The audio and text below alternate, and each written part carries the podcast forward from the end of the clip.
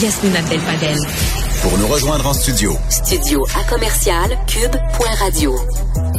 Appelez ou textez. 187 cube radio.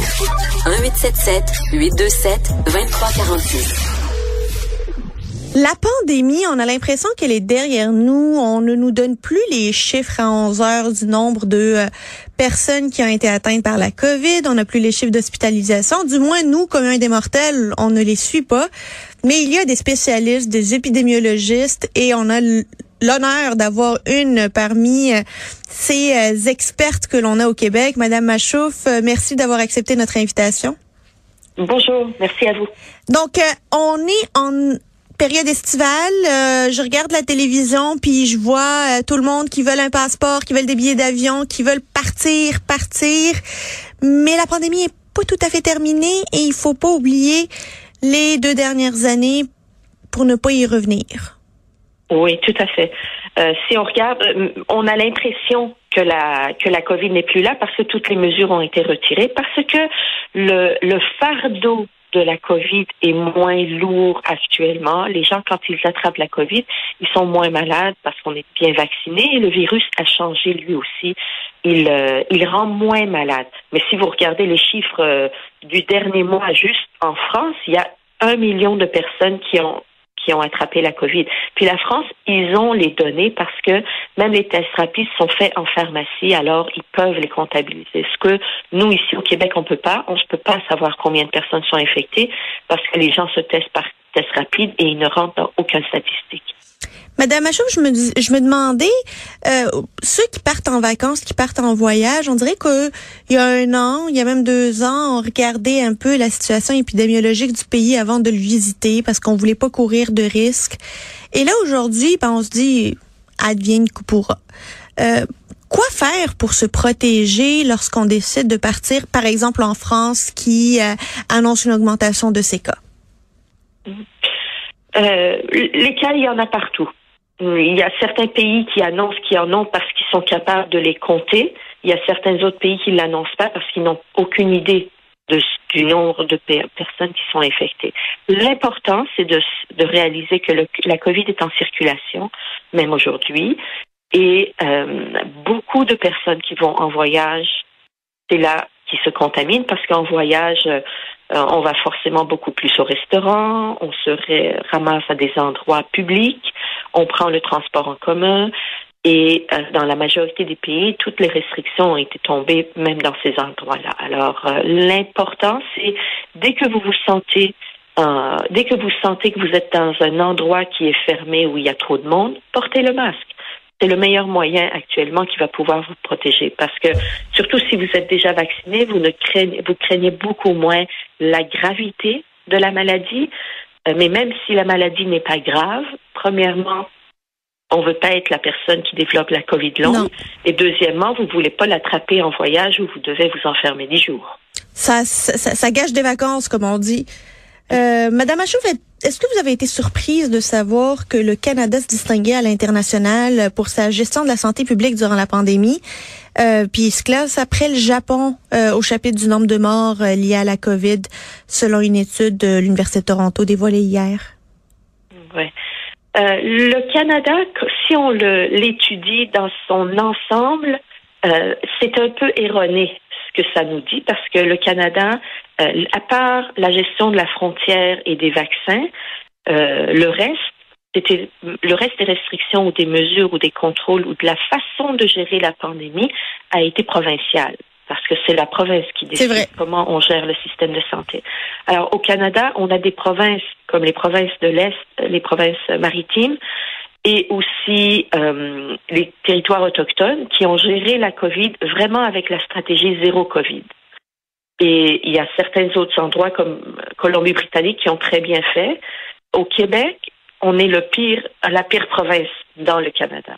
Donc, quand on met tous ces éléments ensemble, ben, le Canada, il paraît un peu mieux, mais sinon, c'est pas partout au Canada où on a bien fait. De un. De deux, il y a euh, un certain nombre d'éléments très positifs, qui de façons de gérer très positives qui ont été faits au Canada. Mais il y a beaucoup d'éléments qui étaient euh, qui doivent vraiment être revisés. Et la, la COVID, même si maintenant on peut déjà commencer à faire un bilan de la COVID, mais elle n'est pas encore finie. Alors c'est une fois que ce sera fini qu'on va être capable de faire le bilan. Et ça dépend toujours qu'est-ce qu'on regarde. Sur certains aspects, oui, le Canada a bien fait. Sur certains autres aspects, on n'a pas tellement bien fait.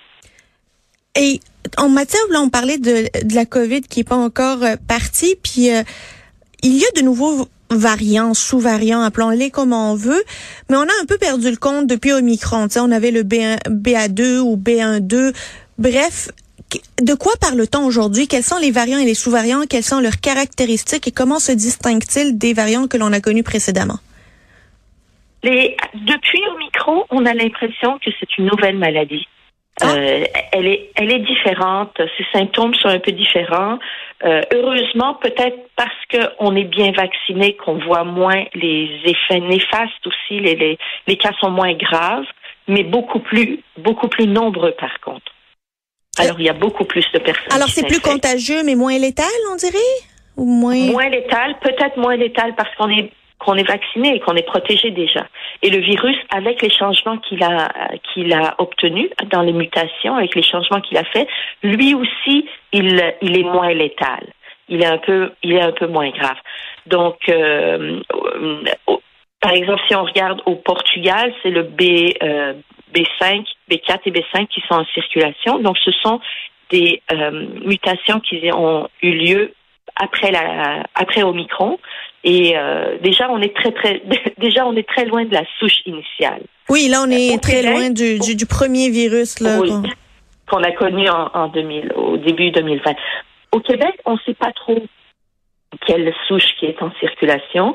La santé publique, elle fait des analyses. Euh, mais en fait, apparemment, c'est plutôt le B2 qui est en circulation. La santé publique fait des analyses, mais juste à titre euh, informatif pour euh, le gouvernement pour savoir si jamais on tombe sur une souche où il faut faire des, il faut prendre des mesures particulières pour euh, la contrôler, avoir un certain nombre de chiffres euh, en main, un certain nombre d'analyses en main. Sinon, c'est pas quelque chose qui se fait systématiquement, ni le criblage, ni l'analyse génétique ne se, fait, ne se pas maintenant. On dit que pour notamment déjà pour Omicron, deux doses, ce n'est plus assez, ça ne sert presque presque à rien, qu'il faut au moins avoir trois doses, voire quatre doses pour avoir une bonne protection vaccinale. Pensez-vous que le gouvernement devra à l'automne faire une une promotion, faire une euh, finalement euh, un chantier de vaccination pour convaincre pas loin de la moitié de la population qui peut aller chercher sa troisième dose d'aller le faire et des personnes les plus vulnérables à aller chercher leur quatrième? Oui. Euh, avec avant Omicron, parce que vraiment il faut séparer l'histoire de, de, la COVID avant et après Omicron. Avant Omicron, euh, on, on, on, avait rarement de réinfection. Donc une personne qui était infectée une fois développait une immunité qui était plutôt durable. Depuis Omicron, l'immunité même l'immunité qu'on acquit avec euh, qu'on acquiert avec le vaccin, elle est peu durable même l'immunité qu'on acquiert après l'infection, elle est peu durable. Et c'est ça qui, maintenant, cause beaucoup de problèmes. Euh, parce que les gens se réinfectent et surinfectent. Alors, euh, probablement, probablement, ce qu'ils vont faire, ça va être un peu comme l'influenza, où à chaque, euh, à chaque, quand on s'approche de la période où l'influenza est, est en en augmentation. Donc, au mois de novembre, le gouvernement commence à installer une campagne de vaccination contre l'influenza des personnes qui sont plutôt âgées parce que plus on vieillit, plus notre système immunitaire aussi vieillit et réagit euh, de manière paresseuse à tout ce qui l'attaque. Alors, probablement qu'ils vont faire la même chose avec le vaccin de la COVID. Dès la fin de l'été, probablement qu'ils vont, qu'ils vont pas, le rendre obligatoire, mais qui vont euh, dire aux personnes de, j'imagine, 60 ans et plus, qui vont pouvoir aller chercher un vaccin de la COVID et probablement que ça va être annuel. Probablement. Ben, ça marque le caractère endémique de cette pandémie qui devient de plus en plus comme une endémie. Ça veut dire, oui, Oui, ça veut dire elle est durable. L'infection, pour l'instant, on n'a pas réussi à l'éliminer et elle va durer. Donc, il faut, il faut faire avec sur le long terme.